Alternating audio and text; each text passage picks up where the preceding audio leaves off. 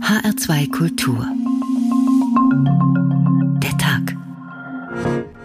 Mit Bianca Schwarz, guten Tag. Auf jeden Fall ist halt der Hype und der Run auf Räder gerade immens, weil die Leute halt einfach nicht mehr U-Bahn oder Bus fahren wollen. Manchmal ist das Leben ganz schön leicht. Zwei Räder, ein Lenker und das reicht, wenn ich mit meinem Fahrrad fahre. Dann ist die Welt ganz einfach. Ich habe mir ein Fahrrad geholt, weil ich während dieser Hochzeit von Corona gemerkt habe, wie unbeweglich ich bin. Ich konnte nicht mehr reisen, ich konnte nicht mehr machen, was ich wollte. Und dann habe ich um mich herum überall Radfahrer gesehen und hatte das Gefühl, dass sie glücklicher sind als ich. Deshalb habe ich mir dann gedacht, ich brauche jetzt auch so ein Teil. Fahrrad fahren, wenn ich mit meinem Fahrrad fahre. Ich trete in die Pedale und brauche keine Leute sind nicht mehr so am Statussymbol Auto interessiert. Das Auto spielt nicht mehr so eine große Rolle in der Stadt. Vielmehr eben jetzt das Fahrrad. Die Entwicklung ist natürlich die, dass die Leute sich jetzt mehr mit dem Fahrrad beschäftigen und ihre Individualität dort auch auszudrücken. Fahrrad fahren, wenn ich mit meinem Fahrrad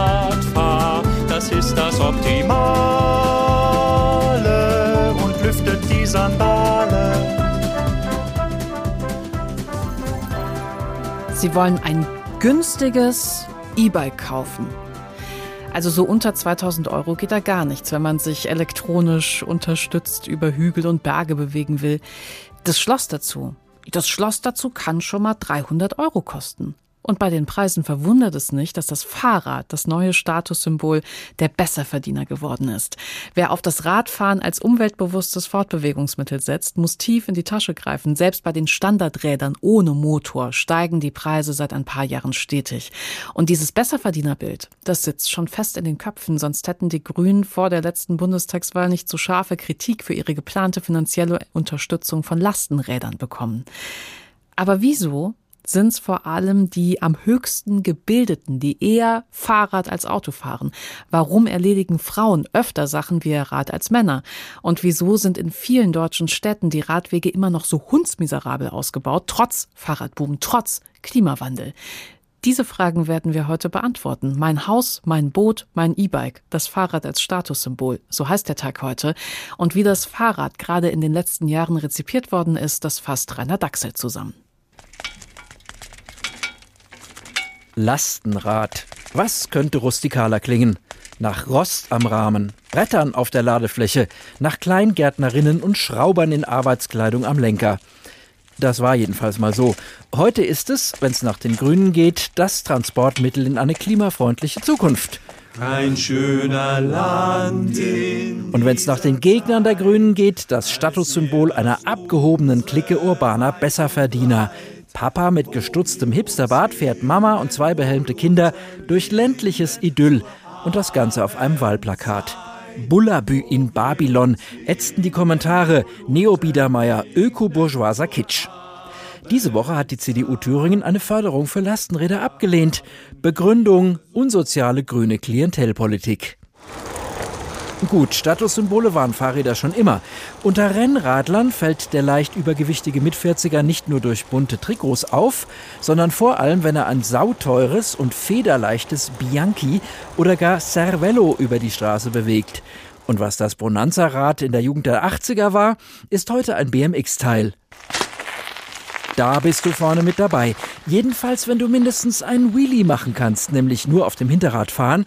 Aber Salto rückwärts ist natürlich noch besser. Da hast du den Status also erst, wenn du nicht nur was hast, sondern auch was kannst. Und das ist übrigens beim Rennrad auch so.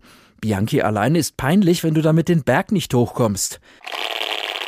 Beim Elektroantrieb allerdings entfallen diese Zusatzqualifikationen.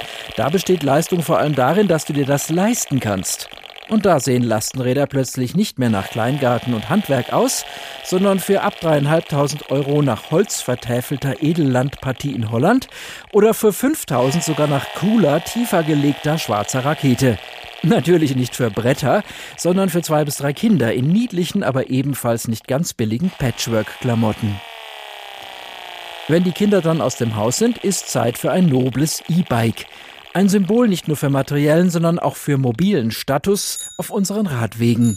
Wo vorher vor allem in hügeligen Gegenden nur körperliche Fitness zählte, wird die Überholspur jetzt von zugeschalteten Pferdestärken dominiert. Und das heißt von Gruppen gut situierter Senioren, die ihr E-Bike oft ähnlich bedienen wie früher den dicken Benz. Nicht immer im Einklang mit der Verkehrslage, aber dafür mit eingebauter Vorfahrt. Ein schöner Land in dieser Übertreibe ich etwa? Ja, es stimmt, selbst ein teures Fahrrad erreicht selten den Neupreis eines Kleinwagens. Aber auf diesen Kaufpreis ist ja aufzuschlagen die moralisch-ökologische Überlegenheit. Und dieser Statusgewinn ist nicht mit Geld zu bezahlen.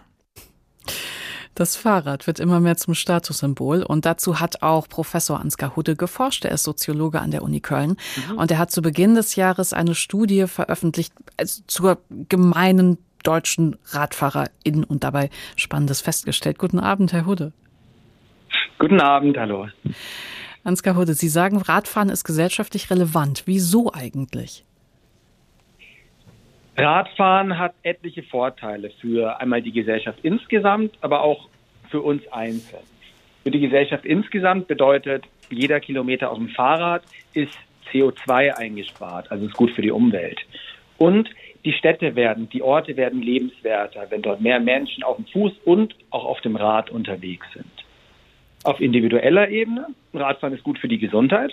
Mit jedem Tritt in die Pedale tut man was für seine Gesundheit.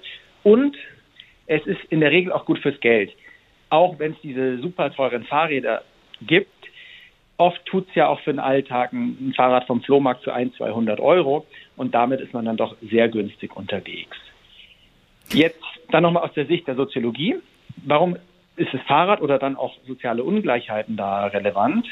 Naja, wenn wir sehen, manche Gruppen nutzen eben mehr das Fahrrad und profitieren dann mehr von den Gesundheits- und finanziellen Vorteilen und andere nicht, dann erhöht es insgesamt eben soziale Ungleichheit.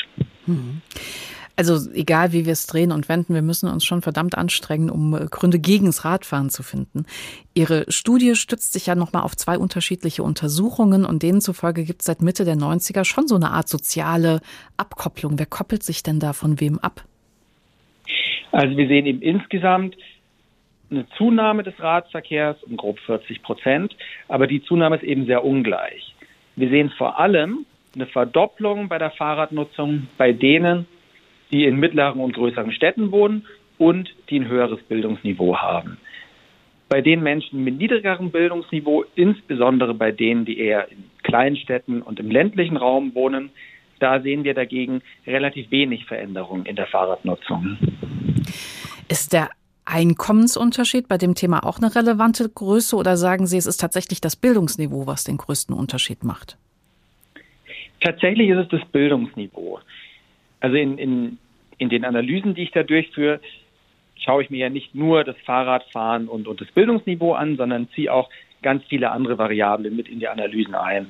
Also Einkommen, Wohnort, Alter, typische Wegelänge und so weiter. Mhm. Und beim Thema Einkommen sehen wir etwa, auch innerhalb der gleichen Bildungsgruppe fahren die Menschen mit höherer Bildung häufiger Fahrrad.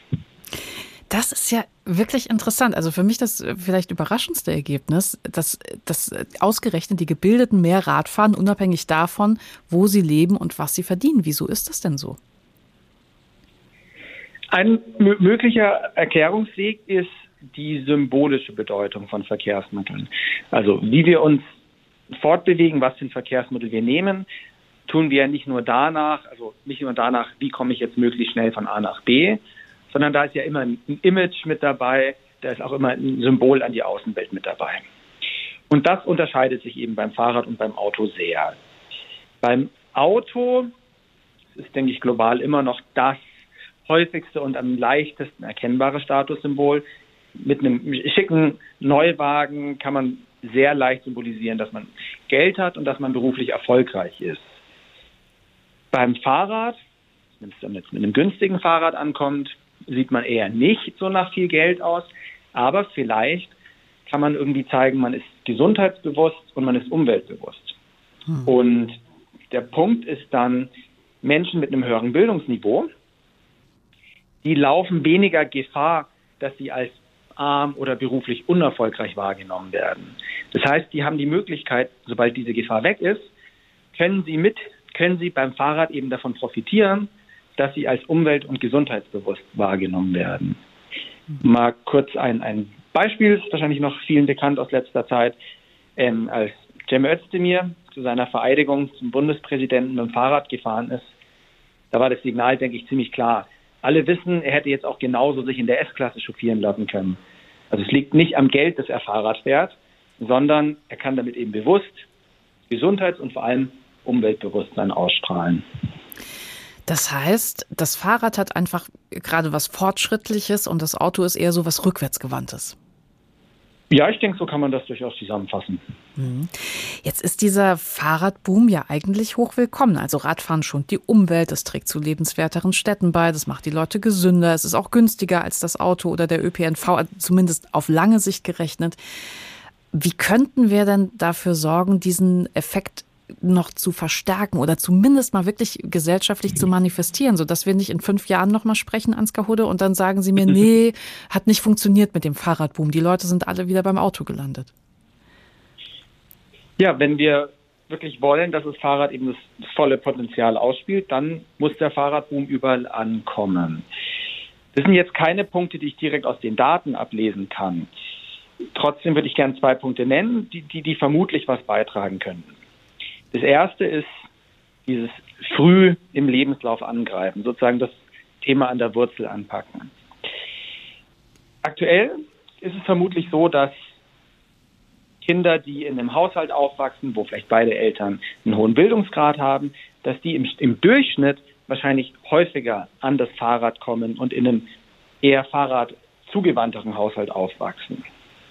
Hier könnte man im Bildungssystem ansetzen und eben in Richtung Mobilitätsbildung gehen. Und zum Beispiel dafür sorgen, dass vielleicht schon in der Kita alle Kinder lernen, sicher und selbstbewusst auf dem Fahrrad unterwegs zu sein. Also in der Kita schon, sagen Sie. Weil also ich persönlich erinnere mich noch an äh, den Fahrradführerschein in der Grundschule. Irgendwann äh, später 80er müsste das gewesen sein bei mir. Äh, frühe 90er vielleicht eher. Das heißt, das wäre zu spät. Ich würde davon ausgehen, dass das schon zu spät ist, weil das ist ja schon das Alter, in dem viele Kinder eben das Fahrradfahren schon können, mhm. sehr gut, und andere vielleicht eben noch nicht so gut. Sprich, da müsste, denke ich, dass man früher ansetzen müsste. Also schon in der Kita. Ich habe Sie gerade unterbrochen, Verzeihung, Herr Hude.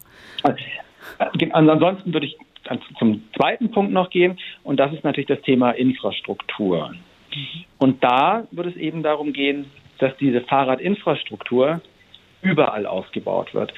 Also dass man nicht nur dort die Fahrradwege hat, wo vielleicht auch die lokale Bevölkerung sozusagen am lautesten ruft, also in den eher besser situierten Vierteln, dass da die schöne Infrastruktur gebaut wird, sondern dass die wirklich überall gebaut wird, auch in den Stadtvierteln, wo eben mehr Menschen mit niedrigerer Bildung und niedrigeren Einkommen wohnen bräuchten wir auch eine finanzielle Förderung. Weil wenn Sie sagen, wir setzen bei den Kitas an, finde ich das erstmal super. Aber es hat ja vielleicht nicht jedes Kind in dem Alter ein Fahrrad. Nicht jede Familie kann sich das leisten. Ja, eine Möglichkeit könnte sein, dass es die Kitas selber sind, die die Fahrräder zur Verfügung haben.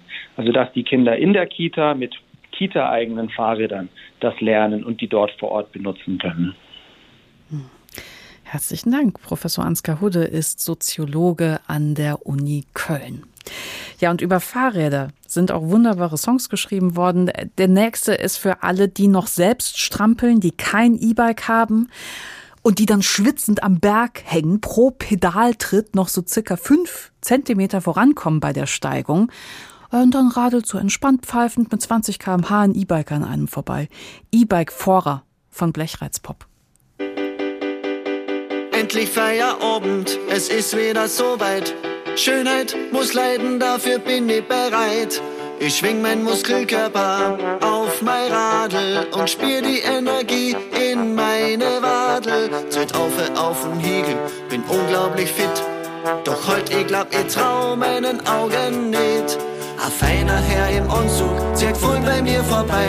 Ich kann's mir schon denken, so a Sauerei diesem Typen wer ich sagen, ich bin die Nummer Tanz, hau mir Powerregel eine, das ist meine große Chance. Ihr tritt in die Pedale und hol den Schnurstracks ein. Bitte, Herr Kollege, lassen Sie es sein. Doch heute der E-Biker bewegt seine Hände. Er schaltet von 30 auf 35 Prozent. Mein Kopf wird immer haser und das Schmerz ist in mein Hacks. Notbremsung, Schotter und eine Er ist ein E-Bike-Fahrer, ein Elektro-Schnorrer. Alle denken, er macht Sport, doch das ist Betrug. Von den E-Biker hab ich nichts genug. Elektroschnorrer könnte mein neues Lieblingsschimpfwort werden. Mein Haus, mein Boot, mein E-Bike, das Fahrrad als Statussymbol. So heißt der Tag heute. Und die Geschichte vom Laufrad zum Fahrrad, die fasst jetzt Stefan Bücheler zusammen. Fast fühlt es sich so an, als würden wir über den Asphalt schweben. Mit den schmalen Reifen spüre ich kaum Rollwiderstand. Alles geht wunderbar leicht. Mit dem Carbonrahmen wiegt das Rennrad kaum 10 Kilo. Das macht Spaß. Nach 200 Jahren Entwicklung sind Fahrräder heute oft Hightech-Produkte, ein langer Weg vom Urfahrrad. Das hat der badische Forstbeamte Karl von Dreis 1817 erfunden. Von den Materialien weit weg von den heutigen Bikes, aber von der Idee schon ganz schön nah dran, sagt Thomas Kosche vom Technoseum in Mannheim. Die Laufmaschine des Freiherrn von Dreis ist ein überwiegend aus Holz gebautes Gefährt, das alle Elemente hat, die auch das moderne Fahrrad haben wird, mit Ausnahme des Antriebs über die Kette. Er hat es so konzipiert, dass man drauf sitzt, drauf reitet mehr oder weniger und wirklich läuft, indem man mit den Beinen sich vorwärts bewegt. Also Laufmaschine ist wörtlich zu nehmen. Bis zu 15 Kilometer pro Stunde konnte Dreis rollen und laufen und das war spektakulär vor 200 Jahren. Und so breitete sich die Idee dann auch schnell aus. Das belegen Verbote für Laufmaschinen auf Gehwegen. 1819 in London, New York und Kalkutta. Aber die Verbote zeigen auch, das Rad braucht gute Wege. Vor 200 Jahren waren die meisten Straßen und Wege zerfurcht und dreckig. Auf den besseren Gehwegen gab es dann sofort Ärger mit den Fußgängern. Aber die Idee, sich Räder unter den Hintern zu packen, war da und nach einer weiteren Erfindung nicht mehr zu stoppen. Die Tretkurbel, die die Kraft der Beine auf das Vorderrad überträgt. Thomas Kosche. In dem Augenblick habe ich mehr Fahrrad, aber ich habe das Problem, dass ich jetzt nicht mehr mit den Füßen am Boden bin, sondern jetzt wirklich balancieren muss. Das muss ich lernen. Die Dinger sind schwer und schwerfällig und dass man darauf fahren kann, geht viel nicht in den Kopf. Es entstanden die Hochräder mit den riesigen Vorderrädern, die höhere Geschwindigkeiten ermöglichten. Aber die waren auch nicht ungefährlich, schließlich drohten die Fahrer ja immer aus großer Höhe abzustürzen. Eine weitere Innovation war es schließlich, die tatsächlich zum Prototypen unserer Fahrräder heute führte. Eine Kette überträgt die Kraft aufs Hinterrad. Ab 1885 wird das Sicherheitsniederrad gebaut. Wenig später entwickelt ein schottischer Zahnarzt namens Dunlop luftgefüllte Reifen. Mehr Komfort, mehr Spurtreue und bessere Traktion. Jetzt hat das Fahrrad das Zeug zum genialen Fortbewegungsmittel. Bis heute. Ich mache fast alles mit dem Fahrrad. Weil es schnell geht und gesund ist. Weil ich damit unkompliziert von A nach B komme, keinen Parkplatz suchen muss. Aus Fitnessgründen und aus Umweltschutzgründen. 200 Jahre Fahrrad und alles gut? Nicht ganz. Denn wie schon bei der Laufmaschine von Dreis gibt es immer noch Probleme mit dem Platz zum Fahren. Heute sind es die Autos, die die Fahrräder an den Rand drängen. Zum 200. Geburtstag sollte sich das ändern, sagt Ludger Koopmann vom Allgemeinen Deutschen Fahrradclub ADFC. Wir brauchen geschützte Fahrradstreifen, die getrennt sind vom Autoverkehr, wo die Wege breit genug sind, wo sie eine gute Qualität haben, Oberflächenqualität haben. Zum 200. könnten mehr Menschen aufs Rad steigen, anstatt mit dem Auto im Dauerstau zu stehen und die Städte mit Abgasen zu belasten. Na, den 200. vom Fahrrad, den könnten wir ja auch mal Gebühren feiern. Ines Kafkan-Kagan ist Mobilitätsforscherin an der Goethe-Uni in Frankfurt und auch Geschäftsführerin am AEM-Institut, das zu den Themen barrierefreie und gerechte Mobilität berät und das auch Mitglied ist im Bundesverband Zukunft Fahrrad. Guten Abend, Frau Kafkan-Kagan. Guten Abend. Sie sind ja spezialisiert auf den Bereich Gender und Mobilität. Also meiner nächsten Frage liegt eine traditionelle Rollenverteilung zugrunde. Aber wenn ich davon ausgehe, wie unterscheidet sich denn das Mobilitätsverhalten von Männern und Frauen in puncto Fahrrad überhaupt? Ja, ähm, also um zu verstehen, wo die Unterschiede beim Fahrradfahren sind, müssen wir erstmal schauen, was die Unterschiede in Bezug auf Mobilität allgemein sind ähm, mhm. zwischen Männern und Frauen. Und in den Daten sehen wir zum Beispiel, ähm, dass Frauen äh, komplexere Wegekette, äh, Wegeketten haben als Männer. Das kommt daher, dass sie häufiger zusätzliche Aktivitäten wie Haushalts Versorgung, Kinderbetreuungsaufgaben übernehmen und diese dann womöglich mit einer Teilzeit- oder Vollzeitbeschäftigung irgendwie in Einklang bringen. Und dadurch stückeln sich die Wege so aneinander und äh, es kommt zu äh, kürzeren, aber aneinandergereihten Fahrten. Und ähm, gerade dann die Versorgungsaufgaben bzw. Betreuungsaufgaben, die sind ja dann auch im Wohnumfeld näher als zum Beispiel ähm, die, die beruflichen äh, Destination. Das bedeutet, dass die Wege viel kürzer sind und dann zum Beispiel auch mit dem Fahrrad besser abgedeckt werden könnten. Und dass man dauernd genau. aufsteigt und absteigt und das Fahrrad irgendwo abstellt und festschließt und nochmal weiterfährt und solche Geschichten. Genau, genau. Äh, das schöne Schloss und äh, am besten hinten im Fahrrad noch äh, den anderen Sicherheitsbügel mit anschließen. Ja. Und der traditionelle Mann, wie fährt der? Also ganz äh, traditionell beziehungsweise statistisch gesehen, Durchschnittsmann, die fahren eher einen längeren Weg zur Arbeit zum Beispiel. Also wir wissen, dass die beruflichen Wege eben statistisch gesehen die längsten Wege sind und äh, dann eben auch wieder nach Hause und dann vielleicht sogar zum Sport oder so. Also die eher ein Weg, ein Zweck und bei, bei Frauen ist es häufiger so, dass verschiedene Zwecke pro Weg abgedeckt werden, also mhm. kombiniert werden. Wenn man jetzt versucht herauszufinden, wie viele Männer, wie viele Frauen in Deutschland Fahrrad fahren unter den Fahrradfahrern, es ist relativ komplex, weil es gibt ziemlich viele unterschiedliche Zahlen zur Fahrradnutzung. Aber ich versuche jetzt mal zwei äh, zu picken, die vielleicht ein ganz gutes Bild geben. In Deutschland kann man davon ausgehen, dass von der Menge der Radfahrer circa 70 Prozent Männer sind.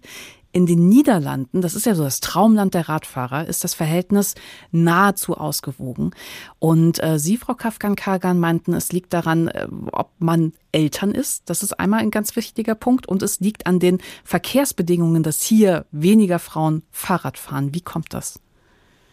Ähm, genau, das hängt mit dem subjektiven Sicherheitsempfinden zusammen, äh, das bei Frauen einfach stärker ausgeprägt ist und äh, da sehen wir, also wir können so pauschal jetzt mit Durchschnittswerten für ganz Deutschland sagen, ja, wir haben so und so viele äh, Frauen auf dem Fahrrad und so und so viele Männer. Nur da haben wir nicht viel gewonnen. Wir müssen uns wirklich die, die Orte anschauen. Mhm. Wir sehen dort, wo eben äh, die Radinfrastruktur äh, sicherer ist. Ähm, da sind mehr Frauen auf dem Rad. Männer haben weniger Hemmschwellen, äh, auf der Straße zu fahren, sich im Autoverkehr mit einzuordnen. Und äh, das ist für Frauen ein, ähm, etwas, was, was sie ja mehr stresst und eben dieses subjektive Sicherheitsempfinden in dem Moment ähm, ja, triggert sozusagen. Mhm. Genau. Und dann macht es natürlich auch nochmal einen Unterschied, sitze ich ja alleine auf dem Rad oder habe ich noch einen Anhänger mhm. mit äh, zwei Kindern dran, oder? Genau, also wer einmal mit einem Fahrradanhänger im Hauptverkehr auf der Hauptstraße stand, äh, der weiß, dass genau dieser Auspuff von den Autos immer genau auf dieser Höhe von diesen Anhängern ist und äh, die Luftqualität kann an der Stelle eigentlich gar nicht so gut sein. Aber auch allein dieses, dass, ähm, dass wenn man für sich alleine verantwortlich ist, äh, man einen, einen anderen Umgang hat mit dem Fahrrad, als wenn man jetzt ein Kind hinten noch ähm, oder eins hinten und eins vorne im Kindersitz hat äh, dann fährt man doch vorsichtiger und hat auch ein, eine andere Wahrnehmung von den Situationen. Mhm. Haben Sie Zahlen speziell zu Hessen? Ja, genau. Ich habe mir ähm, wunderbarerweise äh, die Zahl rausgesucht. Und zwar ist es aus einer Studie äh, von der Hochschule Rhein-Main gewesen. Da haben die sich angeschaut, die ähm, Hauptverkehrsmittelnutzung von Jugendlichen zwischen 14 und 17. Und ähm, interessanterweise ist es bei den Mädchen 9% das Fahrrad und bei den Jungs war es 24% des Fahrrads. Und das, also dieser, dieser Gap an der Stelle ist nicht äh, repräsentativ für Deutschland, der ist geringer, der ist mit 18 und 23 Prozent. Aber ähm, in Hessen gibt es anscheinend einen richtig großen Fahrradgap zwischen Jungen und Mädchen. Und das ist für dich total spannend. Ähm, was ist da los? Da bin ich jetzt gerade im Kopf schon wieder, wenn, wenn, wenn Sie sagen, da hat man jetzt mit Teenagern gesprochen, bei Ansgar Hude, mit dem ich vor Ihnen gequatscht habe, der gesagt hat, wir mhm. müssen da ansetzen in der Kita. In der Grundschule ist es zu spät und im Teenageralter sowieso. Das, das sieht man dann ja an solchen Zahlen wiederum ganz deutlich. Äh, ja, vor allen Dingen ähm, wissen wir auch, dass eben diese Unterschiede ähm, zwischen Männern und Frauen, die, die kommen nicht erst im Erwachsenenalter. Also wir sehen das halt auch sehr früh schon in der Kindheit, ähm, dass Jungs eher angehalten sind, ein bisschen mutiger zu sein. Die können rausgehen, können den öffentlichen Raum ähm, entdecken und Mädchen doch eher behüteter sind. Sie werden nochmal gefahren, ähm, spät abends werden sie dann irgendwie nochmal abgeholt von Papa oder wie auch immer. Ja. Und ähm, da kommt halt einfach auch schon diese ähm, diese Ermutigung, das Fahrrad zu nehmen, bei Jungs viel stärker durch als bei Mädchen. Und das ist eine Sache, wenn man früher anfängt, dann ähm, macht es, also hinterlässt das halt einfach wirklich mehr, als wenn man dann so im späten Alter vierte oder fünfter Klasse ist, ja der Fahrradführerschein. Und ähm, dann ist auch nicht nur die, die ähm, der, der Zeitpunkt dieses Fahrradführerscheins ähm, wichtig, sondern auch der Inhalt.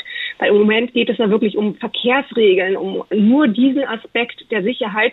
Und es wird dieses ganze Drumherum des Fahrrads ähm, ein bisschen vernachlässigt. Also es geht halt, ähm, es ist Verkehrserziehung und weniger eine Mobilitätsbildung. Hm. Und da müsste man auch nochmal ansetzen.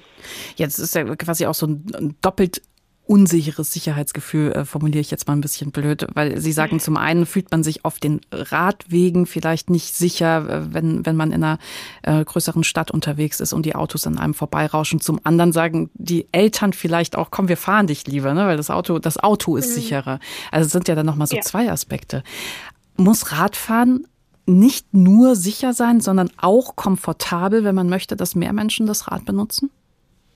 Genau, also Sicherheit ist immer so ein, so ein, äh, so ein, so ein Basic Need. Ähm, das, das muss erfüllt sein. Mhm. Aber um andere Leute, andere Gruppen auch noch zu bewegen, muss es natürlich auch komfortabel sein. Also wir, wir reden jetzt über äh, Leute, die das Fahrradfahren nicht aus eigener Motivation heraus nutzen wollen. So, das ist sportliche Aktivität und ich fühle mich frei, sondern die das wirklich pragmatisch nutzen wollen. Und Jetzt stellt man sich mal vor, man fährt ähm, über schönes Kopfsteinpflaster und hat vielleicht ähm, einen Kindersitz hinten drauf, ein Kind ähm, vorne in dem Korb, äh, die Eier und den Einkauf und äh, das, das ist sehr, sehr unkomfortabel. Also schon alleine, wenn man alleine fährt, aber wenn man dann auch noch Gepäck dabei hat, dann ist das nochmal eine andere Hausnummer. Und dieses, ähm, dieses Sicherheitsbedürfnis, wenn das erfüllt ist, das ist gut, aber es reicht halt einfach nicht. Es muss komfortabler werden. Allein die Vorstellung, äh, die, die Sie gerade geschildert haben, mit zwei Kindern und ein Päckchen Eier, hat bei mir gerade Stress ausgelöst. Ines Kafkan-Kagan, herzlichen Dank.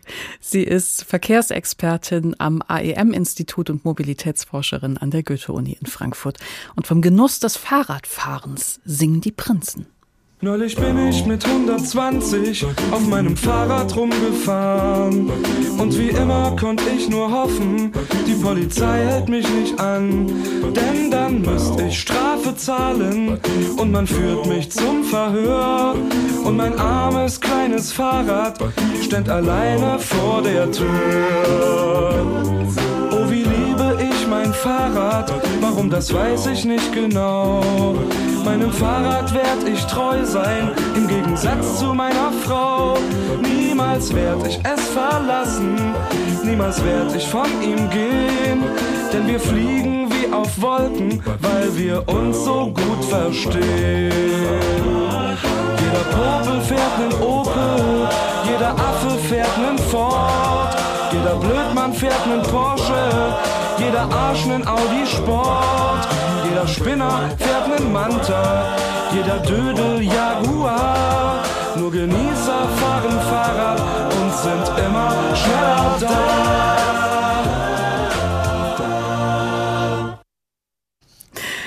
Wunderbar mein Haus, mein Boot, mein E-Bike, das Fahrrad als Statussymbol, so heißt der Tag heute. Das Fahrrad erlebt einen nachhaltigen Boom und das kann man auch beim Shopping erleben. Frühjahrsmode fürs Fahrrad sozusagen. Das weiß Corinna Tertel und weil es so schön war, wird sie auch weiter unterstützt von den Prinzen. Oh, wie liebe ich mein Fahrrad, warum das weiß ich nicht genau. Liebe Prinzen, warum ist doch eigentlich egal. Fest steht, wer sein Fahrrad liebt, macht es jetzt erstens frühlingsfit und freut sich Zweitens über die eine oder andere Neuheit zum Aufhübschen. Sehr spannend ist zum Beispiel, die Firma Ortlieb hat einen neuen Gepäckträger vorgestellt. Quick Rack nennt sich das. Gepäckträger denkt man erstmal, buh, langweilig. Aber der Name ist da Programm. Quick hat er im Namen. Der lässt sich in sehr, sehr kurzer Zeit, deutlich unter einer Minute, am Fahrrad an- und wieder abmontieren. Und da gebe ich Arne Bischof vom Pressedienst Fahrrad recht. Gepäckträger muss nicht langweilig sein. Das heißt, ich kann am Wochenende mit meinem sportlichen Gravelbike durch den Wald oder durch die Felder düsen und äh, Montag baue ich mir dann schnell den Gepäckträger Quick Rack wieder dran und habe dann meine wasserdichten Fahrradtaschen oder meinen Einkauf da drauf. Also ein Gravel-Bike habe ich jetzt nicht. Also eins dieser neuen Räder, mit denen sich trefflich über ganz verschiedene Untergründe fahren lässt. Aber auch ohne Gravel-Bike ist alles, was man so für Einkäufe und Co. nutzen kann, natürlich praktisch. Körbe sind sehr, sehr angesagt, witzigerweise wieder. Das hat nichts mehr mit altmodisch und verstaubt zu tun. Es gibt sogar Fahrradkörbe in klassischer Weidenkorb-Optik, aber mit modernem Schnellverschlusssystem, dass man das schnell an- und abbauen kann.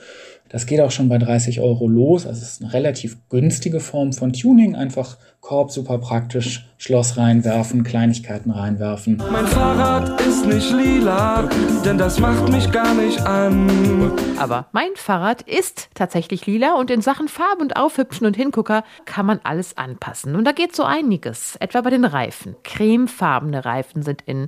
Und dazu vielleicht leuchtend hellblaue Pedale. Buntfarbige Griffe. Man muss auf seinen ergonomischen Griff, der einem schön den Griff um den Lenker ermöglicht, ohne dass es ein Taubheitsgefühl in der Hand gibt. Da muss man zum Beispiel nicht mehr darauf verzichten, dass es den auch in Wunschfarbe gibt. Aber auch Pedalen gibt es in ganz vielen bunten Farben, sodass ich mein, mein Fahrrad optimales Farbkonzept selber bauen kann. Und das Farbkonzept, das muss gar nicht am Fahrrad Halt machen. Da gibt es natürlich auch noch Accessoires wie das klassische Schuhband aus LKW-Plane in ganz vielen verschiedenen Farben und natürlich moderne Fahrradbekleidung. Auch da ist dem Geschmack fast keine Grenze gesetzt. Und auch die neuen Fahrradklamotten reflektieren auf neue Art, erklärt Anne Bischoff. Die können reflektieren, ohne dass sie nach Warnweste und Baustelle aussehen müssen. Also jeder findet da seinen Style, ohne auf die Sicherheit zu verzichten. Nur Genießer fahren Fahrrad und sind immer schneller da. Denn Genießer haben es halt gerne schön, auch auf dem Fahrrad. Bei unserer Recherche zum Fahrrad sind wir gestolpert über das Buch Die Philosophie des Radfahrens und darin über einen wunderbaren Beitrag des Journalisten Maximilian Probst. Er ist Redakteur im Ressort Wissen der Zeit. Guten Abend, Herr Probst. Hallo, Frau Schwarz. Sie meinen, Radfahren hat was mit Revolution zu tun. Wie kommen Sie denn dazu? Hm. Naja, erstmal ist das so ein bisschen spielerisch gemeint. Äh, ich meine, wir machen ja, wenn wir Fahrradfahren lernen, alle erstmal die Erfahrung, dass wir umstürzen. Vielleicht zwei oder drei oder vier Mal, bis man es dann endlich kann. 40, 50 Mal in meinem Umsturz. Fall. Sie sind ja gut mit zwei, drei, vier Mal. ja, wahrscheinlich war es auch ein bisschen ähm, bisschen öfter, aber man verdrängt das dann ja. Und dann im Rückblick sind es dann nur noch ganz wenige Male. Ja, aber Verzeihung, ich wollte Sie nicht unterbrechen. Machen Sie gerne weiter. Ja, also natürlich ist das das Spielerische, aber äh, dahinter steht natürlich auch noch eine, eine politische Idee des Umsturzes, die wir beim Fahrradfahren vielleicht heute brauchen und das ist, dass man wieder herauskommt aus dieser motorisierten und maschinisierten Allmachtsfantasie, der wir in den letzten 200 Jahren gewissermaßen aufgesessen sind. Und ähm, ich schlage da einfach in diesem Text vor, dass wir umsatteln müssen und zurück zum Fahrrad kehren sollten und äh, beschreibe das Fahrrad als eine Art Versöhnung von Mensch und äh, Technik und Natur, als eine Art Höhepunkt eben der ähm, Technik, den wir an, an einer, einer humanen Technik, äh, die wir danach irgendwie aus dem Blick verloren, verloren haben, äh, im, im sozusagen Weg in das maschinisierte, motorisierte, automobilisierte Leben. Da sagen Sie an einer Stelle auch, als wir vom Rad gestiegen und ins Auto gekrabbelt sind, da wurde der Traum von der Mobilität äh, zum Albtraum.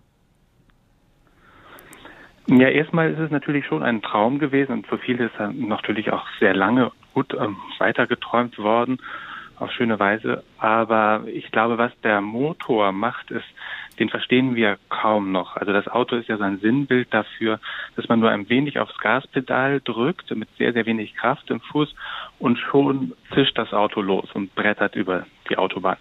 Und da gibt es irgendwie kein Verhältnis. Das macht natürlich der Motor, nachher alles Mögliche. Jede Maschine ist so aufgebaut, dass diese, dieses Verhältnis von Ursache und Wirkung nicht mehr so ganz überschaubar für die meisten Menschen und erfahrbar ist im Wortsinne.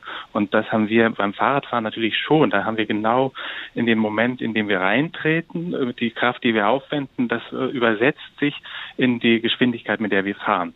Und da sind diese Wirkungsursachenzusammenhänge sehr klar. Und mein Gedanke ist ein bisschen, dass wir das verlieren, sobald wir auf die motorisierte Welt gesetzt haben. Und ja, also ich meine jetzt nicht nur ein paar Unfälle, die dann auf den Straßen passieren, ähm, sondern natürlich auch am Ende äh, die, die Folge, die das Ganze gehabt hat, dass wir heute immense CO2-Emissionen ähm, haben und wir haben quasi durch den Klimawandel heute an die Wand fahren. Diese gedankliche Verbindung, die Sie da geknüpft haben, gefällt mir wirklich gut, dass Sie sagen, dass dieses Erlebnis von Geschwindigkeit, einer Geschwindigkeit, die höher ist als die Geschwindigkeit des Laufens, das macht ja was mit uns. Ich glaube, jeder kann sich dran erinnern an das Gefühl, als man zum ersten Mal auf dem Fahrrad saß und weiterfahren konnte als die ersten vier Meter. Vielleicht auch an das Gefühl, beim Führerschein zum ersten Mal auf die Autobahn zu fahren. Sobald man selbst fährt, hat man ja plötzlich auch ein ganz anderes Gefühl für diese, für diese Geschwindigkeit. Geschwindigkeit. Aber gilt diese Argumentation immer noch, wenn wir über E-Bikes sprechen? Hm. Ja, also ich würde sagen, vor ein paar Jahren wäre ich da auch zweifelhaft gewesen, mit was die E-Bikes betrifft und hätte gedacht, na gut, das ist jetzt äh, verunreinigt, wenn man so will, äh, dieser dieser Gedanke, dass man äh, dass man eine genaue Übersetzung hat zwischen Kraftaufwendung und Fortbewegung. Ähm, aber ich würde fast heute sagen, dass das eigentlich was Schönes ist, das E-Bike. Ich selbst benutze keins, aber dass äh, wir haben ja auch über Revolutionen äh, anfangs geredet und mhm. äh, Revolutionen sollen Freiheit schaffen, aber auch immer Gleichheit befördern. Und äh, jetzt durch ein E-Bike hat eigentlich jeder die Chance mitzufahren und zwar meistens alle mit der gleichen Geschwindigkeit. Jeder fährt jetzt 25 kmh. Und äh, früher war Fahrradfahren doch eher etwas für, oder auf jeden Fall Leute im Vorteil, die eher jung waren und eher sportlich waren. Und ich glaube, das ist schon mal ganz schön. Und eigentlich ist das eine, ich weiß nicht, vielleicht hat es das Fahrrad als humane Technik sogar geschafft, jetzt in, der Form des E-Bikes den Motor zu humanisieren und gewissermaßen zu entschärfen. Also das ist ja immer noch so, dass wenn wir auf einem E-Bike sitzen, äh, wir nicht unbedingt besonders schneller sind als mit dem Fahrrad. Also die haben eben diese Höchstgeschwindigkeit von 25 kmh und die Bewegung äh, des Körpers ist auch schon noch dieselbe. Also es ist nur eine kleine, eine kleine Hilfskonstruktion. Und das ist eigentlich häufig so im Leben. Ohne Hilfskonstruktion geht es nicht. Und ich glaube, vielleicht ist das die Hilfskonstruktion, die uns irgendwie auf den Weg der ähm, Revolution gerade auch äh, vonnöten und ähm, ist und uns weiterführt. Das heißt ja, am Ende hat das Fahrrad zu mehreren Revolutionen geführt. Wir hatten die Erfindung des Fahrrads, da war es ohnehin schon mal eine Revolution. Dann hatten wir das sich abwenden vom Fahrrad. Das war dann erstmal so die Geschwindigkeitsrevolution, als wir dann das Auto, das ohne Anstrengung, wo man nur so einmal so kurz antippen muss und dann aber sehr schnell fährt. Äh, wenn wir uns davon jetzt wieder abwenden würden vom Auto, um wieder aufs Fahrrad zu steigen, dann hätten wir die, die vierte Revolution, wenn ich jetzt die E-Bikes auch noch mit reinrechne, als die Humanisierung des Motors.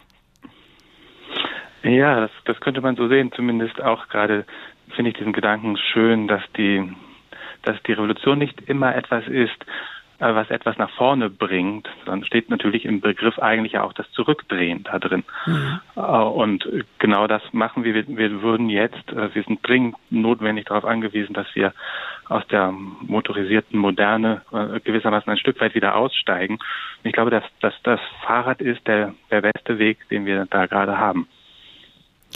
Maximilian Probst ist Journalist. Seinen Beitrag finden Sie in dem Buch Die Philosophie des Radfahrens. Sehr lesenswert. Dieses Buch ist erschienen im Mayrisch Verlag. Zurück aufs Fahrrad. Das hat Maximilian Probst ja eigentlich gerade gefordert als Teil einer Revolution. Aber sind wir mal ganz ehrlich, wenn Sie kein Rad haben, ist das nicht machbar, auch aus dem Grund, dass Sie so schnell keins bekommen werden. Lieferprobleme. Michael Pförtner. Alle wollen E-Bikes. Fast jedes zweite Fahrrad, das vergangenes Jahr verkauft wurde, fuhr mit elektrischer Unterstützung. Aber die Händler können nur mit den Schultern zucken. Frank Kaiser vom Fahrradgeschäft Keller in Fulda hat den Bestellzettel voll, aber kaum was da. Momentan ist es wirklich grauenvoll. Zurzeit sind die Lieferschwierigkeiten deutlich schlechter wie im Vorjahr. Momentan haben wir vielleicht noch 20 E-Bikes zur Verfügung, zur freien Verfügung, wo wir verkaufen können. Wir warten noch mittlerweile auf rund 100, 150 E-Bikes, wo bis heute noch nicht geliefert worden sind. Konkrete Liefertermine nennt zurzeit kein Hersteller. Für dieses und auch das nächste Jahr sind alle Bestellungen durch. Heißt, wer jetzt ein bestimmtes Fahrrad bestellt, kann frühestens in zwei Jahren damit rechnen, es auch wirklich zu bekommen. Der Grund ist nach wie vor derselbe. Manche Bauteile fehlen einfach. Sie können nicht geliefert werden. Das heißt, auch bei unseren Herstellern stehen hunderte von Rädern auf Halde, wo teilweise nur das Kette, die Ritzel, mal das Schaltwerk, mal eine Bremse vorne fehlt. Und somit können die dann auch alle nicht ausliefern. Mit dem Ukraine-Krieg hat das nichts zu tun. Dort werden kaum Bauteile hergestellt. Aber in Asien. Die Lieferengpässe sind immer noch die Folgen der Corona-Pandemie. Ganze Werke werden geschlossen, sobald einige Arbeiter erkranken. Häfen können keine Schiffe beladen. Für den Transport fehlen Container. Aber es ist nicht so, dass gar keine Räder mehr in den Geschäften stehen. Ein paar Exemplare sind immer da. Frank Kaiser rät, Hersteller, Modell oder die Farbe sollten dem Kunden am besten egal sein. Ich sage immer zu meinen Kunden, die kommen, wenn ihr ein Fahrrad findet, das auf eure Rahmengröße passt und euch das gefällt, macht nicht lange rum, überlegt nicht lange, nehmt's, weil es könnte morgen schon verkauft sein und es könnte dann sein, dass ihr diese Saison ohne E-Bike fahrt. Besserung ist kaum in Sicht. Umfragen zufolge ist jeder Vierte letztes Jahr häufiger Fahrrad gefahren als zuvor. Die Nachfrage nach Rädern könnte angesichts gestiegener Spritpreise weiter steigen. E-Bikes werden auch zunehmend für Berufspendler interessant, weil man damit längere Strecken zurücklegen kann. Es bleibt schwierig.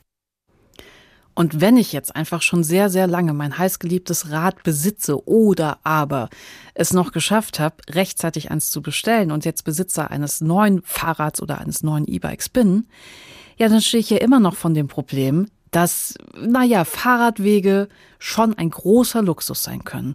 Niemand hat die Probleme mit der Stadtplanung aus Sicht eines Radfahrers so schön auf den Punkt gebracht wie letztens Jan Böhmermann. Sein Song heißt, warum hört der Fahrradweg einfach hier auf?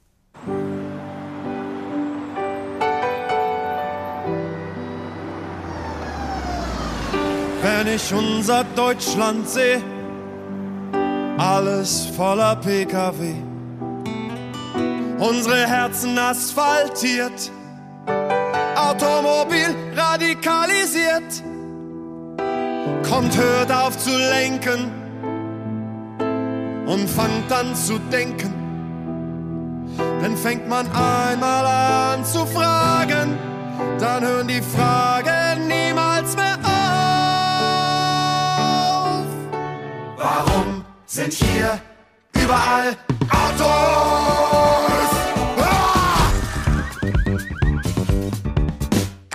Warum ist ein Discovery 4,90 Meter lang? Was gibt es in Bielefeld eigentlich zu discovern? Warum parkt der Q7 mit Warnblinklicht auf dem Fahrradstreifen?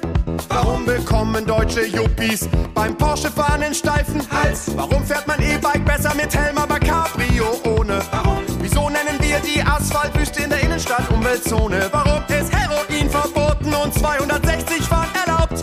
Warum muss Papi weinen, wenn man ihm den VW-Bus klaut? 1000 Fragen, ich komme nicht drauf. Warum hört der Fahrradweg einfach hier auf? Warum nehmen wir Brumm Brumm eigentlich noch in Kauf? Warum hört der Fahrradweg einfach hier auf?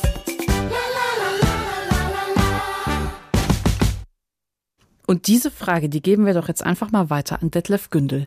Er ist Verkehrsplaner, Ingenieur und er arbeitet bei der Planungsgemeinschaft Verkehr in Hannover. Guten Abend, Herr Gündel. Guten Abend, Frau Schwarz.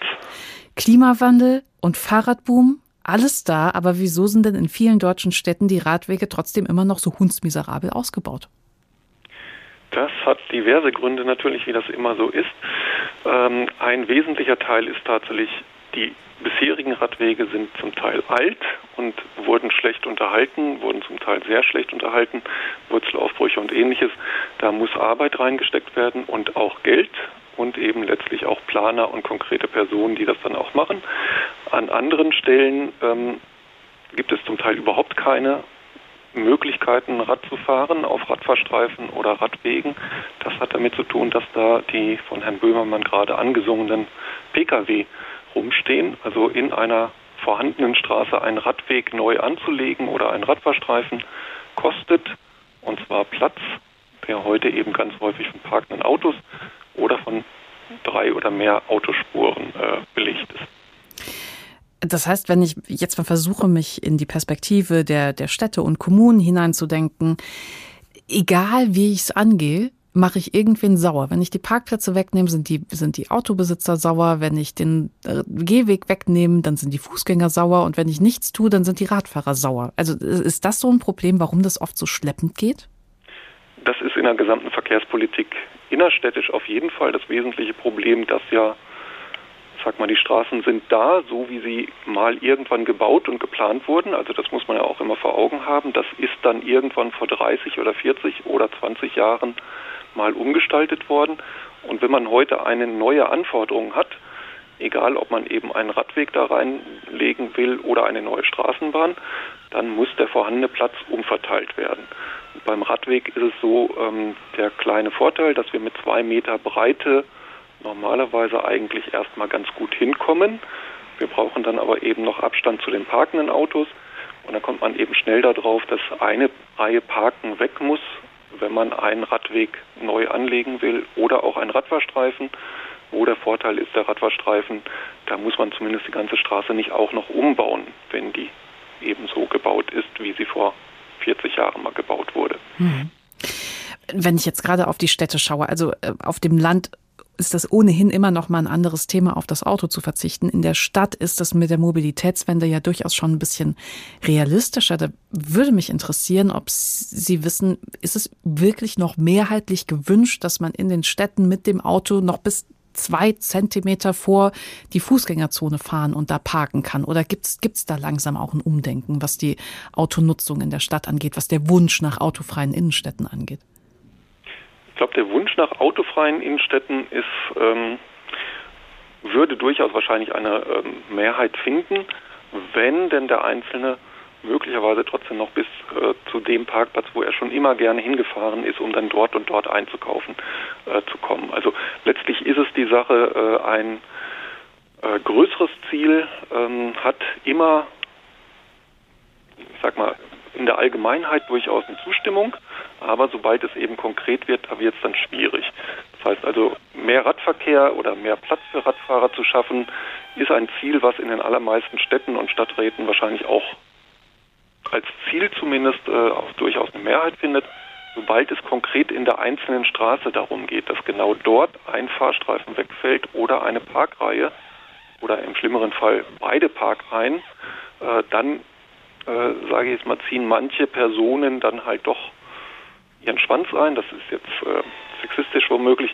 Äh, also letztlich wird dann eben nicht so mutig entschieden, wie das vielleicht auf der allgemeinen Ebene noch getan wird, wenn gesagt wird, ja, klar, wir wollen mehr Radverkehr, wir tun auch was dafür. Sobald es eben in die echte Konfliktlage kommt, da wird es dann schwierig. Jetzt wissen wir ja aber auch mit dem Blick mal über die, äh, die deutschen Grenzen, dass andere Großstädte in Europa da wesentlich weiter sind. Also Blick auf Paris, auf Barcelona, auf Kopenhagen, auf Amsterdam. Die haben doch das erstmal das gleiche Problem, oder nicht? Die haben das gleiche Problem, beziehungsweise sie haben es möglicherweise bei Amsterdam beispielsweise vor Jahrzehnten gehabt und haben mhm. dann eben eine ziemlich konsequente Politik in den Niederlanden halt mit Vorteil, dass das die Städte zwar einiges zu sagen haben, aber auch der ähm, Gesamtstaat dort eben einen starken Einfluss hat. Die Niederlande als Staat haben eben gesagt, wir wollen dem Radverkehr auf kurzen Wegen den Vorrang geben und unter den Umständen war es dann an einigen Stellen sehr viel einfacher, äh, Straßen so umzugestalten, wie sie in Amsterdam dann zu sehen sind, dass da eben tatsächlich, sag mal, zwei breite Radwege da sind und in der Mitte ist vielleicht nur noch eine einzige Fahrspur. Äh, das Parken ist da sehr stark reglementiert und auch sehr teuer geworden. Also es ist eine politische Entscheidung, das zu tun. Und es ist halt auch was, was man nicht von heute auf gleich komplett, komplett umsetzen kann, weil es dann natürlich sehr wohl auch Widerstände gibt. Aber in der Strategie kann man da drauf hinarbeiten. Und da sind eben sehr wohl auch einige deutsche Städte eben ein ganzes Stück vorangekommen mit den Ratentscheidinitiativen letztlich äh, als, als Bürgerbegehren gestartet, äh, sind in etlichen Städten eben inzwischen sehr ja, sehr positive äh, Zielsetzung auch gemacht, also festgesetzt worden, mhm. wo aber jetzt eben der Weg in der Ebene sozusagen, also jetzt kommen eben dann die einzelnen Planungen zu einzelnen Straßen und genau diese Konflikte, die ich vorhin angesprochen habe. Da muss man dann eben dann auch konsequent dabei bleiben und sagen, ja, möglicherweise sind 30 Parkplätze dann weg, das sind vielleicht 30 Anwohner in der Straße, aber da fahren dann anschließend eben 1500 Radfahrer jeden Tag daher. Mhm. Da kann man eigentlich meiner Sicht als Radverkehrsplaner, da bin ich natürlich ein bisschen äh, vorfestgelegt vielleicht, aber aus meiner Sicht kann man da eben sehr deutlich sagen, ja, diese 30 wegfallenden Parkplätze, die sind dann angemessen. Das heißt, wir brauchen erstmal eine Änderung der Hierarchie ja in den Köpfen. Ne? Also weg von zuerst das Auto, dann die Radfahrer, dann die Fußgänger hin zu zuerst die Fußgänger oder zuerst die Radfahrer und dann hinten irgendwo die Autofahrer, die müssen sich, die müssen sich dann äh, hinten irgendwie einordnen. Ich, ich weiß nicht, ob das jetzt eine seriöse Frage ist, Herr Gündel, aber kann man prophezeien, autofreie Innenstädte, Innenstädte, die sichere Radwege oder Radspuren zumindest anbieten, bis wann ist das denn auch in Deutschland eher Standard geworden? Also ein Moderator, der sich mit solchen Dingen schon längere Zeit beschäftigt hat, äh, hatte kürzlich mal festgestellt oder, oder die Frage gestellt an eine Runde von Radverkehrsplanern, wie weit sind wir von den niederländischen Verhältnissen entfernt? Und die optimistischsten waren dann fünf Jahre. Er hatte aber sehr wohl auch Personen, die dann gesagt haben, 30 oder 40 Jahre kann das dauern, wenn man es eben realistisch betrachtet, dass die Zielsetzungen bisher halt noch nicht so eindeutig äh, mit großen und klaren Mehrheiten da sind. Äh, und das Thema autofreie Innenstadt wäre jetzt äh, aus Sicht des Radverkehrs natürlich die ganz einfache Sache, weil dann braucht man gar nicht viel mehr machen. In einer autofreien Innenstadt wird es womöglich immer noch Lieferverkehr, vielleicht sogar Paketdienste geben, aber mit den Mengen an Autoverkehr kommt man als Radfahrer in aller Regel ziemlich gut zurecht. Ähm, schwierig ist es eben an den Hauptverkehrsstraßen, wo genau diese ja, der Kampf um jeden Zentimeter Fläche ähm, sozusagen ganz, ganz praktisch tatsächlich ausgeführt werden muss und wo das eben genau das heißt. Also entweder kommt ein Fahrstreifen weg oder ein Parkstreifen oder der Radweg oder Radfahrstreifen kann eben nicht angelegt werden. Und wie gesagt, an der Stelle sind meine Präferenzen, glaube ich, sehr, äh, sehr deutlich. Das ist aber eben in jeder Stadt, in jeder Straße, für die ich neu plane, habe ich genau diese Konflikte wieder sind dann mal mehr die Geschäftsleute, mal mehr die Anwohner und je nachdem äh, die Parteien aus der, aus der Opposition sind eigentlich typischerweise dann eben immer auf der Seite derer, die das so nicht haben wollen. Ähm ich hoffe inständig auf die fünf Jahre, vielleicht zehn Jahre, aber nicht auf die 30, 40 Jahre. Detlef Gündel, ganz herzlichen Dank. Er ist Verkehrsplaner, Ingenieur und er arbeitet bei der Planungsgemeinschaft Verkehr in Hannover. Ja, und das war der Tag für heute. Mein Haus, mein Boot, mein E-Bike, das Fahrrad als Statussymbol und da haben wir gehört, ne, mehr Radfahren, da wo es geht, ist auch aktiv einfordern von der Politik, damit sich vielleicht schneller in den einzelnen Städten und Ortschaften was ändert und dann am Ende können wir alle neu über die Wege nachdenken, die wir Tag für Tag zurücklegen müssen und wie wir das dann vielleicht am besten hinbekommen können. Ich danke Ihnen fürs Zuhören und weil es so schön war, gucken wir doch einfach mal, was für Fragen Jan Böhmermann sonst noch so hat.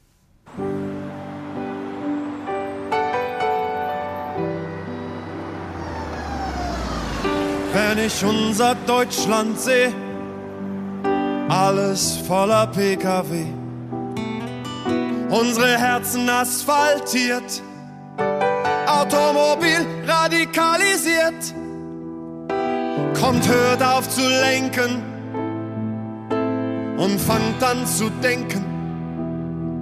Dann fängt man einmal an zu fragen, dann hören die Fragen niemals mehr auf. Warum sind hier überall Autos?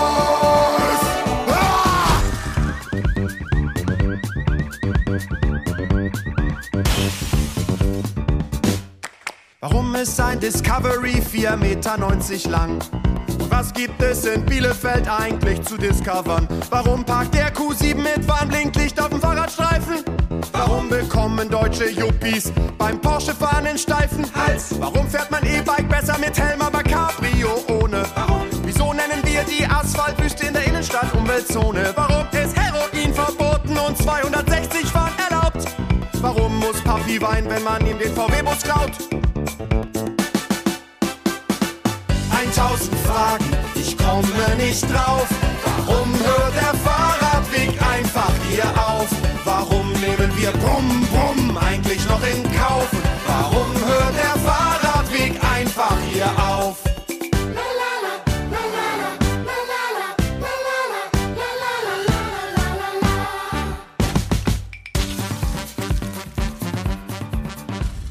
Warum kostet Schwarzfahren 100 Euro und Falschparken nur 10?